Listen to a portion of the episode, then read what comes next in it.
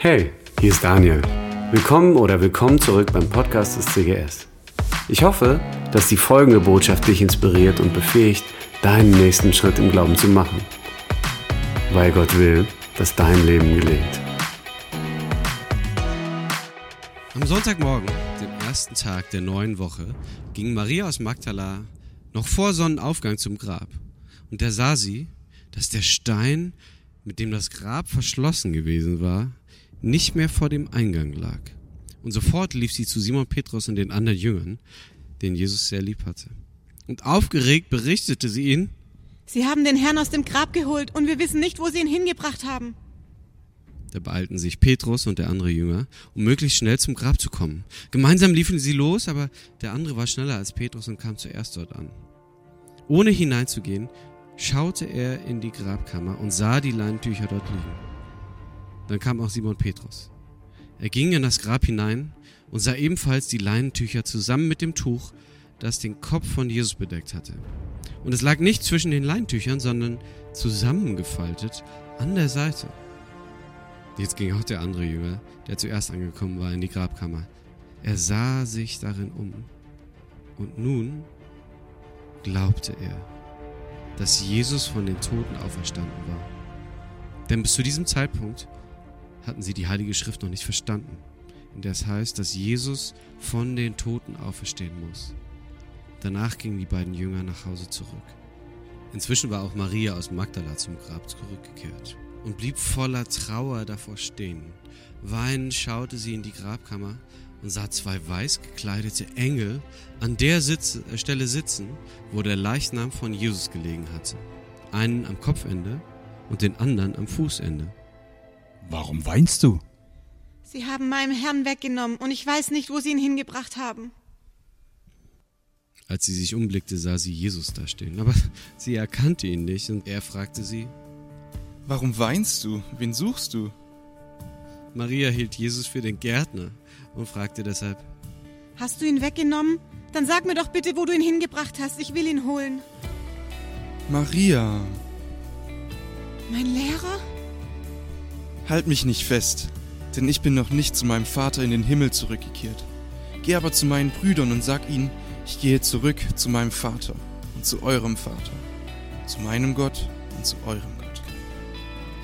Maria aus Magdala lief nun zu den Jüngern und berichtete ihnen, Ich habe den Herrn gesehen. und sie erzählte alles, was Jesus ihr gesagt hatte.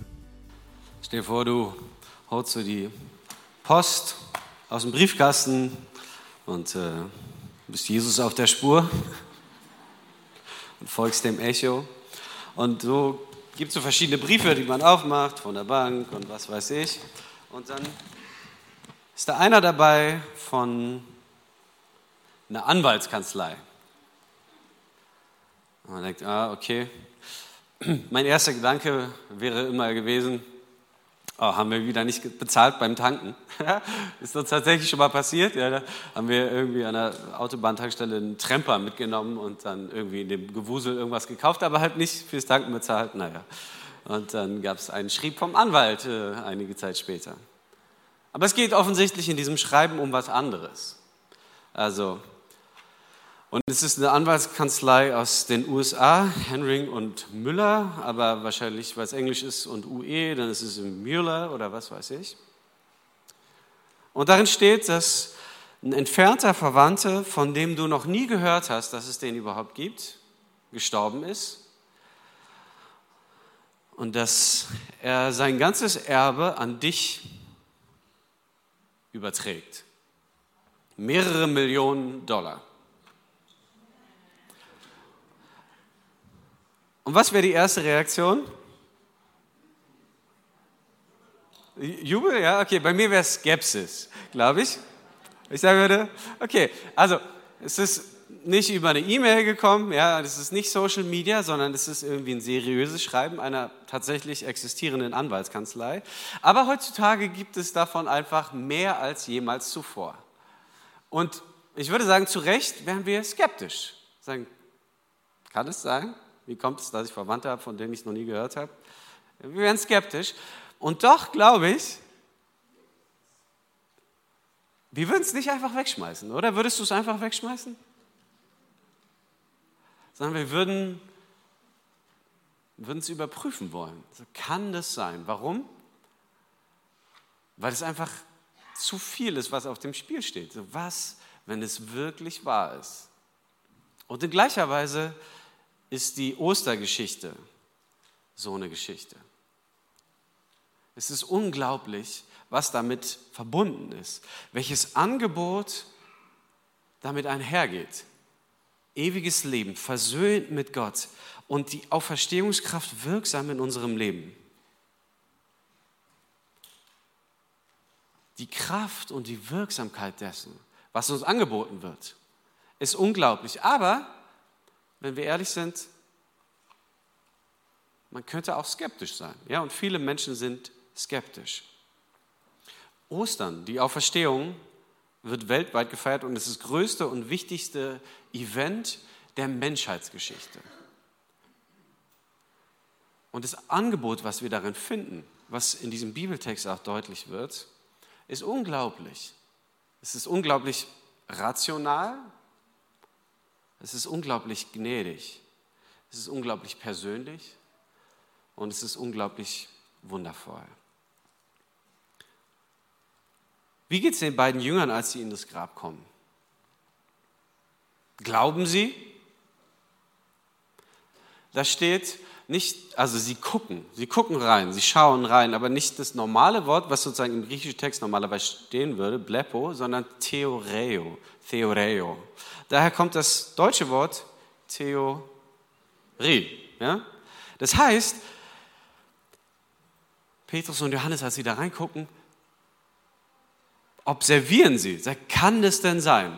Was hatten sie für eine Erwartung, als sie gehört haben von dieser verrückten, hysterischen Frau, dass das Grab leer ist? Hat es jemand geklaut? Hat jemand, ja, was ist da passiert? Und sie gehen rein, aber sie stellen fest, dass das, was man normalerweise erwarten würde, wenn irgendwie Grab, Grabräuber am Werk wären, dann hätten sie irgendwie die wertvollen Gewürze und die Tücher und so weiter alles mitnehmen müssen.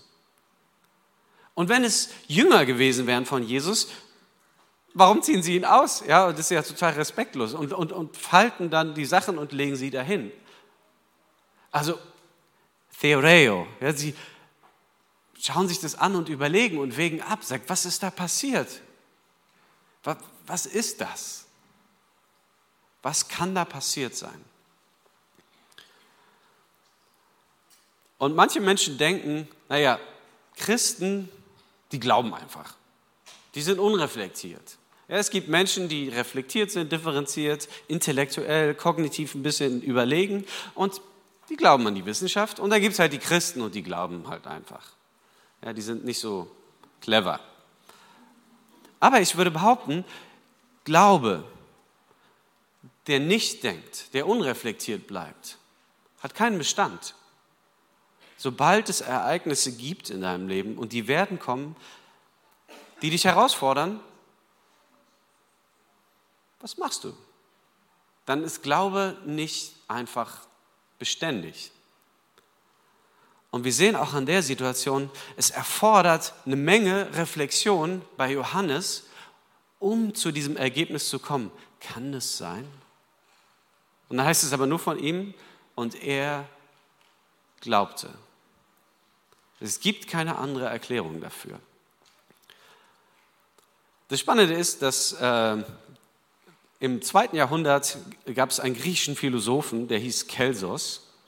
Und der hat sozusagen die erste Streitschrift gegen das Christentum weltweit verfasst. Philosophisch, ja, und äh, hat aus, versucht, das Schreiben oder sein, sein, sein, sein Werk heißt die, die wahre Lehre.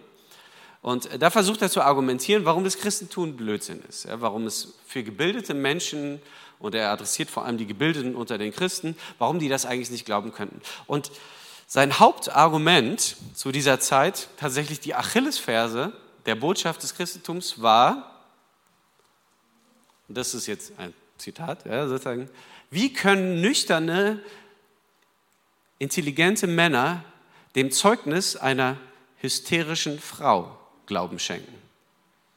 Und das ist die Basis. Ja? Das ist die Basis. Das ist geschrieben worden, Kelsos lebte im zweiten Jahrhundert, zu einer Zeit, in der das Zeugnis von Frauen grundsätzlich vor Gericht was galt? Nichts, ja? Und von daher war es völlig klar, dass es natürlich die Achillesferse des Christentums ist. Sagt, wie kann es sein, dass in allen Evangelien die ersten Zeugen der Auferstehung was sind? Frauen. Sagt, warum macht man sowas? Und es ist völlig klar, dass man das attackiert. Sagt, ganz ehrlich, ihr seid intelligente, gebildete Männer. Wie könnt ihr dem Zeugnis einer hysterischen Frau glauben? Macht gar keinen Sinn. Sorry, euer Glaube ist sinnlos. Heutzutage ist es aber genau andersrum. Erstens leben wir in einer anderen Zeit. Das heißt, das Zeugnis von Frauen ist genauso wertvoll wie das von Männern. Und heute kann man sagen, das wussten die ja damals schon auch. Und es gibt überhaupt keinen logischen Grund, in allen Evangelien das zu schreiben. Wenn man sich eine Geschichte ausdenken würde, dann würde man sie doch nicht so konstruieren, dass sie lauter Löcher hat. Versteht ihr, was ich meine? Es gibt keinen logischen Grund zu erfinden, dass Frauen, die keinen Zeugniswert haben, die Ersten sind, die Jesus gesehen haben. Es sei denn, es war halt so. Warum sollte man es sonst schreiben? Das ist sozusagen, was früher die Achillesferse war, ist heute eines der plausibelsten Argumente. Dass man sagt, wenn man darüber nachdenkt, kann man nur zu dem Ergebnis kommen, es muss so gewesen sein, dass Frauen da waren. Warum sollte man es sonst schreiben? Gibt überhaupt keinen Grund. Also die einzig plausible Erklärung ist, wahrscheinlich war das so, dass Frauen die Ersten waren und die das bezeugt haben. Und im ersten Korintherbrief, Kapitel 15, das ist 20 Jahre nach der Auferstehung, ein öffentliches Dokument, eines der besten äh, untersuchten und äh, erforschten äh, Dokumente sozusagen aus dieser Zeit, die es überhaupt gibt, von Paulus, schreibt 20 Jahre später über die Auferstehung und sagt, Hunderte von Menschen haben Jesus nach seinem Tod gesehen und einmal 500 Männer gleichzeitig. Und sie leben noch. Die könnt ihr fragen. Ja, dieses Privileg haben wir heute nicht mehr, ist ein bisschen zu spät. Aber er schreibt an Menschen und sagt, wie könnt ihr die Auferstehung in Frage stellen? Sprecht doch mit den Leuten.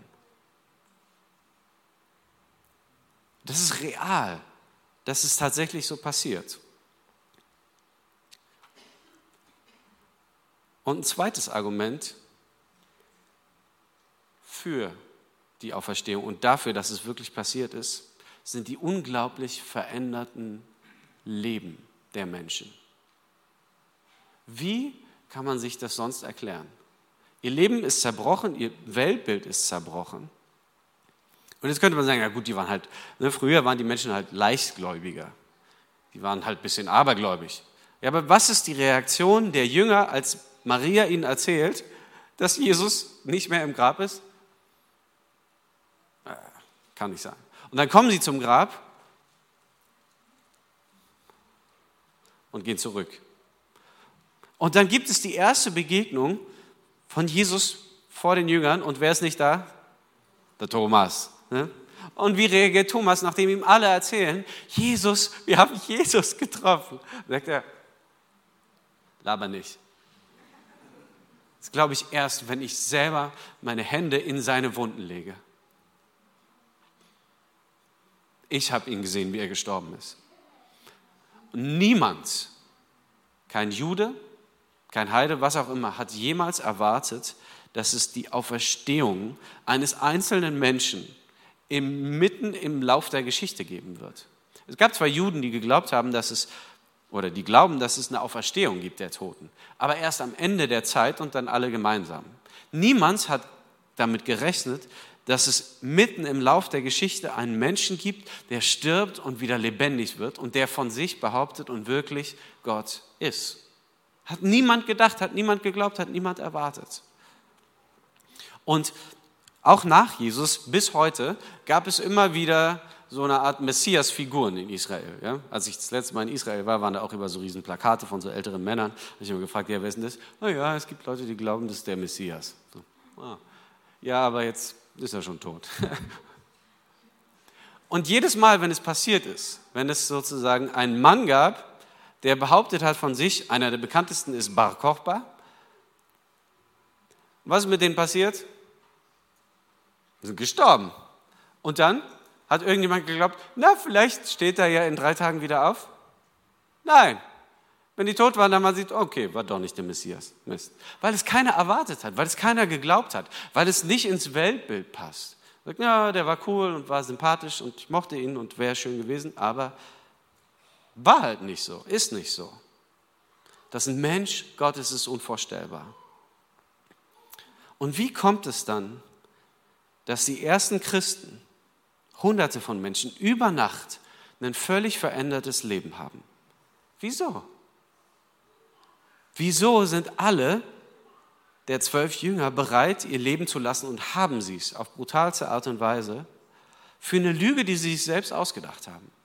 Wie wahrscheinlich ist das? Was ist da passiert? Beweise. Alle Jünger brauchten Beweise,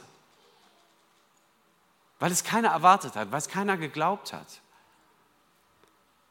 Jeder von denen brauchte Beweise, manche mehrfach. Außer Johannes, der als erster irgendwie glaubt. Und wir reden heute, Olaf Scholz und Konsorten, von der Zeitenwende. Weil wir jetzt äh, ein bisschen was anders machen mit der Bundeswehr. Hoffentlich irgendwie, was auch immer. Ja? Und das ist die große Zeitenwende. Aber was ist die eigentliche Zeitenwende? Was hat für immer den Lauf der Geschichte unterteilt in ein Vorher und ein Nachher? Nicht Weihnachten, ein schönes Fest. Aber Weihnachten wäre nicht Weihnachten ohne Ostern. Das ist das Ereignis, was alles verändert hat, weil niemand damit gerechnet hat, dass der Mann am Kreuz, der begraben wird, der geliebt wurde, der gestorben ist. Womit hat keiner gerechnet? Auch wenn Jesus es so oft gesagt hat, dass er wieder lebendig wird, dass er der Sohn Gottes ist. Das ist die Zeitenwende und das unterteilt die Menschheitsgeschichte in Anno Domini Christi. Es gibt ein Vor Christus und ein Nach Christus, ein Vor Jesus und ein Nach Christus. Und Endo Shusaku ist einer der bekanntesten japanischen Philosophen. Er hat geschrieben, nachdem sind ganze Büchereien und äh, Museen benannt, wenn wir davon ausgehen, dass es keine Auferstehung gegeben hat, dass Jesus nicht von den Toten wieder lebendig geworden ist,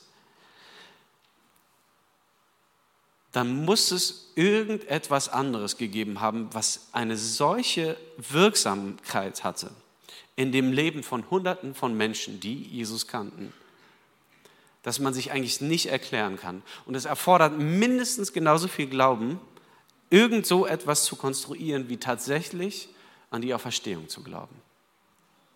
Wie kann man sich das sonst erklären? Was ist da passiert? Da haben sich Leben komplett verändert.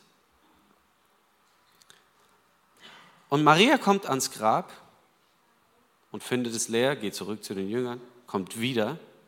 Und offensichtlich ist sie irgendwie liebevoller als die Jünger. Sie weint und sie hat dieselben mitgebracht und sie steht noch vor Sonnenaufgang auf, weil sie ihren Jesus lieb hat und weil sie ihm was Gutes tun will, auch wenn er schon tot war. Und auch wenn sie, obwohl sie so liebevoll ist, hat sie trotzdem eine sehr menschliche Vorstellung davon, wer Jesus ist. Sie hat ihn lieb, aber sie denkt zu klein. Sie denkt menschlich. Es war der beste Lehrer. Und es war ein Mann, der mein Leben verändert hat. Und trotzdem, obwohl er alles angekündigt hat, konnte sie es nicht verstehen. Es musste was passieren. Sie konnte es nicht glauben. Und das Spannende ist sozusagen im Kontrast, es gibt so diesen Film, ne, Superman Returns. Und wie kommt ein Superheld zurück? In einem Stadion ja, mit Millionen von Menschen und Kameras und wird übertragen in die ganze Welt. Und ein Lichtblitz vom Himmel und da ist er, unser Held. Und wie kommt Jesus? Als Gärtner, war nicht der Gärtner, aber. Und wie sind seine ersten Worte? Er sagt den Namen, er sagt deinen Namen. Maria. Und da erkennt sie ihn. Und wir suchen Jesus, aber wir suchen ihn entsprechend unserer Prägung, unserer kulturellen Prägung, unsere, nach dem, wie wir aufgewachsen sind. Entsprechend haben wir Erwartungen. Was kann Jesus sein und wie kann er sein? Und Jesus ist irgendwie toll, aber irgendwie verstehen wir ihn nicht. Es sei denn, Jesus zeigt sich uns. Und das ist im Grunde das ganze Evangelium in dieser kleinen Geschichte. Jesus ist tot und ist nicht mehr im Grab. Und Maria sucht den Jesus, den sie verstanden hat, den sie greifen konnte und findet ihn nicht. Und es braucht es, dass Jesus sich ihr zeigt und ihren Namen ruft. Deinen Namen ruft, sein. Wir brauchen das, um Jesus zu verstehen, dass er sich uns zeigt. Und das verändert alles. Die erste Zeugin vom auferstandenen Jesus ist eine Frau. Heute kein Thema mehr. Aber was für eine Frau? In den Evangelien heißt es, dass Maria von unzähligen Dämonen befreit wurde. Und das klingt jetzt ein bisschen seltsam, klingt so ein bisschen wie, naja, vor 2000 Jahren halt, würde man sagen. Aber wir kennen auch Menschen heute, die obdachlos sind, die irgendwelche Ticks haben, die so vor sich hinreden und mit sich selber reden. Und ungefähr so kann man sich das vorstellen. Ja? Menschen, die wirklich am Rande der Gesellschaft sind, die plötzlich und skurril auftreten, die allein sind, die keinen Platz und keinen Wert haben in der Kultur und in der Gesellschaft. Und dann auch noch eine Frau. Ja? Und das ist der Mensch, den Jesus auswählt als ersten Zeugen für seine Auferstehung. Für alle Zeit. Und ich weiß nicht, was du von dir hältst und was du glaubst, ob es wahr sein kann oder nicht.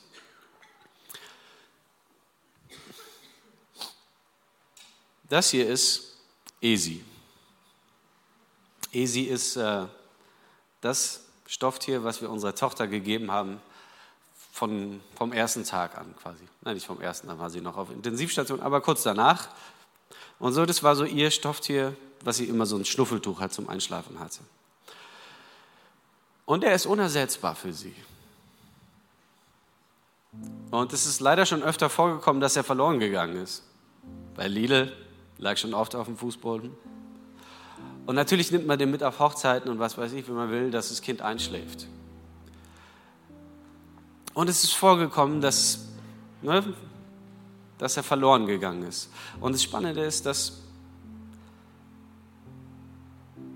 dass es eigentlich ein bisschen Stoff ist, was nicht sehr viel wert ist. Aber als wir versucht haben, als er weg war, den nachzukaufen, haben wir festgestellt, er wurde nicht mehr produziert.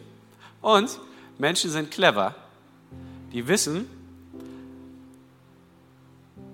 diese Art von Stofftier haben nur Kinder. Warum kauft man sowas nach? Weil es unersetzbar ist, weil es einen unglaublichen Wert hat, weil Esi geliebt wird von ganzem Herzen. Und deshalb kam es so, dass dieses kleine Stofftier jetzt auf eBay 64 Euro kostet. Ja? Man weiß, Eltern sind bereit, viel Geld dafür auszugeben, weil sie ihre Kinder lieben und weil sie wollen, dass sie das haben, was sie lieben. Und ich weiß nicht, was du von dir hältst, wie wertvoll du bist in deinen Augen. Wahrscheinlich ist deine Geschichte nicht die von Maria. Du hast keine Ticks und bist dämonisch belastet und redest mit dir selbst und Menschen fliehen vor dir. Aber in Gottes Augen bist du unglaublich wertvoll. Und das verändert. Und als ich neun oder zehn Jahre alt war oder so, hatte ich ein paar Kumpels und äh, ich glaube, wir waren nur zu dritt oder zu viert. Jedenfalls haben wir dann so beschlossen, wir sind die Drachenbande. Ja? Und dann haben wir so ein Plakat gebastelt und äh, ich habe das bemalt mit so einem feurigen Drachen und dann stand es da drauf, die Drachenbande. Ja? Und dann haben wir uns an so einen Park gestellt und es an so einen Baum geheftet. Ja? Und äh, dann standen wir immer zu dritt und wenn Leute vorbeigekommen sind, in der Regel waren es halt ältere Menschen, die spazieren waren, kennen Sie schon die Drachenbande? Nein, das sind wir. Hm. Sie waren nicht ganz so beeindruckt, aber sie waren lieb in der Regel. Ja? So, das haben wir einmal gemacht. Und irgendwann hat der Regen und die Witterung auch dieses Plakat entfernt. Und kennt irgendjemand diese Drachenbande? Ich hätte selber nicht mehr dran gedacht, aber es ist mir gestern irgendwie wieder eingefallen. Aber es gibt jemand im Neuen Testament, der sich nicht selbst einen Namen gegeben hat, sondern der so genannt wurde, nämlich die Donnersöhne. Die Donnersöhne. So wird es übersetzt. Aber eigentlich ist es eine Übersetzung aus dem Aramäischen, Benei Regetz. Und es heißt, die Söhne des Zorns. Und wisst ihr, wer das war? Johannes und Jakobus, die zwei Brüder. Und Jesus begegnet ihnen. Und Johannes schreibt dieses Evangelium und er selbst nennt seinen eigenen Namen nicht im Evangelium, sondern wie nennt er sich nur? Der Jünger, den Jesus lieb hatte. Diese Begegnung mit Jesus hat sein Leben verändert. Und aus einem Sohn des Zorns wurde der Jünger, den Jesus lieb hat. Und aus so einem Stofftier kann das Wertvollste für einen kleinen Menschen werden, weil es geliebt ist. Und du bist Gott unglaublich viel wert. Du bist Gott Ostern wert. Ich darf es nicht auf den Boden werfen. Meine Tochter das irgendwann mal sieht.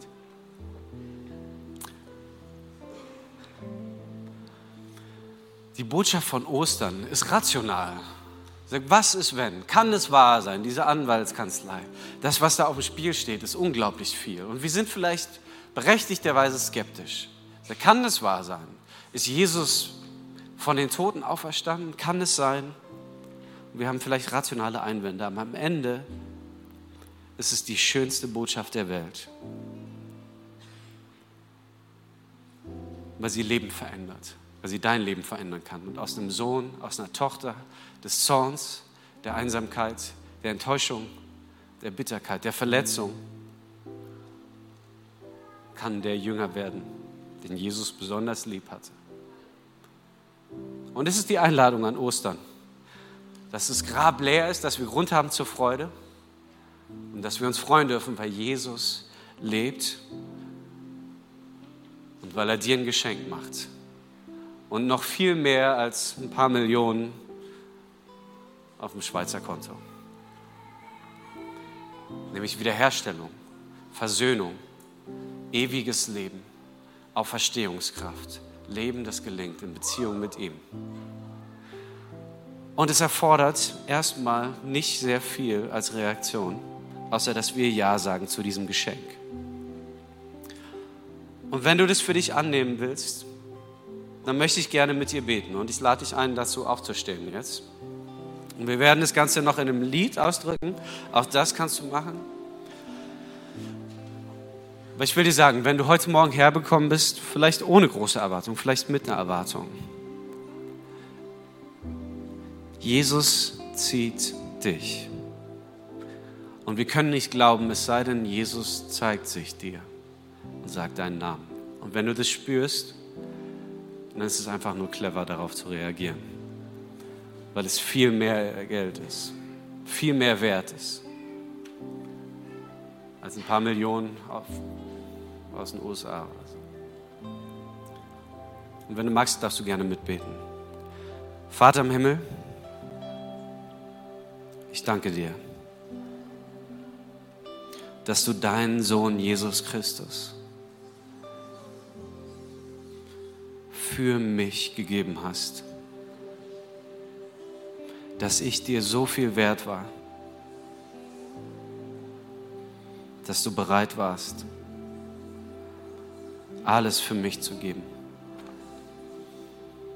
Und ich danke dir, dass du meine Schuld vergibst, dass du mir neues Leben schenkst, in Ewigkeit und jetzt. Und ich danke dir für die Kraft, die wirksam ist.